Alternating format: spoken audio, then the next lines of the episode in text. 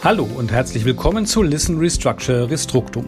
In diesem Podcast beschäftigen wir uns mit Change Management und dem neuen Unternehmensstabilisierungs- und Restrukturierungsgesetz, kurz STAROC. Es geht um die Anwendung, Erfahrungen und Lehren, die man daraus ziehen kann, und um Führung in der Krise. Denn in jeder Krise liegt auch eine große Chance, mit neuem Schwung in die Zukunft zu starten. Ihr Gastgeber ist Matthias Braun. Viel Spaß beim Hören. Hallo, willkommen zum Restruktum Podcast. Mein Name ist Matthias Braun. Ich freue mich, dass wir heute Tobias Hartwig als Gast bei uns haben. Er ist Wirtschaftsjurist und seit 20 Jahren als Restrukturierungsexperte tätig. Gemeinsam wollen wir die Hintergründe des neuen außergerichtlichen Restrukturierungsverfahrens Staruk kennenlernen und eine Antwort auf die Frage definieren, was das Staruk so besonders macht. Herzlich willkommen, Herr Hartwig. Hallo, ich freue mich. Lassen Sie uns zu Beginn mit einer kurzen Einführung starten. Was ist das Staruk? Also es ist ja so, dass das äh, deutsche Insolvenzrecht schon seinen Ursprung genommen hat im Jahr 1900. Es gab die Konkursordnung, es gab dann seit 1999 die Insolvenzordnung. Aber was stets gefehlt hat, war quasi eine vorinsolvenzliche Möglichkeit, ein Unternehmen neu aufzustellen. Und dann gab es im Jahr 2019 eine EU-Richtlinie über die präventive Restrukturierung. Und die ist dann vom Gesetzgeber in Deutschland Ende letzten Jahres umgesetzt worden mit einer Wirkung zum 1. Januar 2021. Und diese Einführung des sogenannten Staruk ist ein echter Paradigmenwechsel, weil es eben das vorher so nicht gab. Sie sprechen jetzt von einem Paradigmenwechsel. Ähm, was ist denn der Grund dafür und was sozusagen bringt Sie zu dieser Aussage? Also die Kernbotschaft, äh, die sich hier an die Unternehmer richtet, ist, dass sie ihr Unternehmen sanieren können, bevor die Insolvenz eintritt. Wir haben natürlich ähm, schon in der Vergangenheit über das Insolvenzrecht, über Eigenverwaltung und Schutzschirmverfahren eine höhere Akzeptanz gehabt in diesem ähm, Segment. Ähm, das hat sich also verbessert. Wenn man mal zurückschaut, etwa 75 Prozent aller nennenswerten Unternehmensinsolvenzverfahren sind eben in Eigenverwaltung oder als äh, Schutzschirmverfahren äh, durchgeführt worden. Aber gleichwohl war immer festzustellen, dass es doch trotzdem noch einen leichten negativen Einfluss auf die Geschäfte des Unternehmens hatte. Und das kann sich jetzt durch das Staruk ändern. Sie sprechen auch vom mal, doch gefühlten Reputationsverlust bei einem, bei einem Insolvenzantrag. Warum ist denn aus Ihrer Sicht das Staruk für Schuldner und für Schuldnerunternehmen so erstrebenswert? Also zunächst einmal würde ich lieber den Begriff Unternehmen verwenden, weil Schuldner immer so ein bisschen äh, auch ein negativer Begriff ist. Also es ist so, dass wir tatsächlich Möglichkeiten haben, in diesem Staruk-Verfahren als Unternehmer ähm, das Unternehmen selbst zu steuern, immer noch ähm, und eben auch die Restrukturierung in eigener Hand zu initiieren. Wir haben nicht zwangsläufig ähm, eine Beteiligung des äh, Gerichtes, sondern das ist eine Option, die das Unternehmen wählen kann. Ganz, ganz wichtiger Punkt ist, wir haben keine Publizität, da eben das Staruk-Verfahren, das Restrukturierungsverfahren nicht veröffentlichungspflichtig ist. Und dann ist es eben so, dass wenn das Gericht eingebunden wird, das Gericht ein Moratorium anordnen kann. Das hat einen Zeitraum von drei bis acht Monaten und in diesem Zeitraum hat das Unternehmen eine echte Atempause und kann innerhalb dieser Phase einen Restrukturierungsplan aufstellen.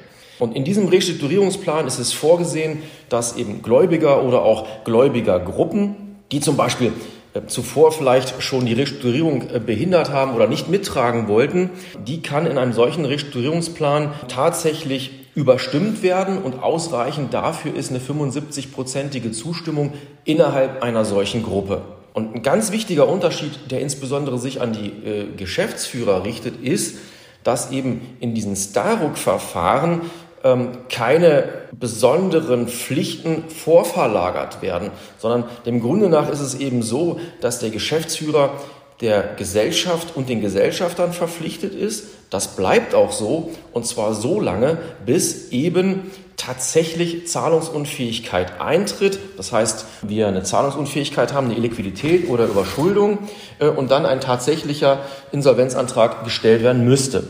Aber anders als zum Beispiel im reinen Insolvenzverfahren sind Managern und Unternehmensleitern in einem solchen Staruk-Verfahren Zahlungen nicht grundsätzlich verboten. Ja? Ähm, sie müssen sich eben nicht so verhalten, als wären sie bereits ähm, insolvenzantragspflichtig. Das ist hier der Unterschied. Das klingt ja jetzt also gerade für die Geschäftsführung beziehungsweise für die Unternehmen ähm, sehr attraktiv, wenn man so ein bisschen sagen kann, das ist ein Wechsel vom, vom Gläubigerzentrierten hin zum eher Schuldnerzentrierten oder zum, zum Unternehmenszentrierten ähm, Verfahren. Wird das denn Ihrer Meinung nach auch Auswirkungen haben auf die Sanierungskultur, also dass man doch dann früher mit Restrukturierungen beginnt? Also das ist meine große Hoffnung. Also ich habe schon in der Vergangenheit stets propagiert, ähm, dass es eben in Deutschland eine neue Kultur des Scheiterns braucht. Ja, jeder Unternehmer äh, kann mal einen Fehler machen. Jeder Unternehmer darf eine zweite Chance haben, eine dritte Chance haben. Ähm, da sind wir noch von anderen Ländern, insbesondere den USA, weit entfernt.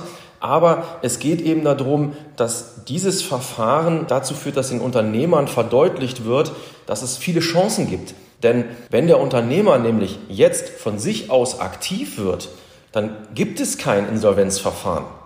Und daher gehe ich davon aus, dass erstens tatsächlich äh, ein Wandel in der Sanierungskultur stattfindet und dass eben der Unternehmer, wenn er die Insolvenz vermeiden will, rechtzeitig agiert ähm, und sich möglicherweise über ein Staruk-Verfahren neu aufstellt.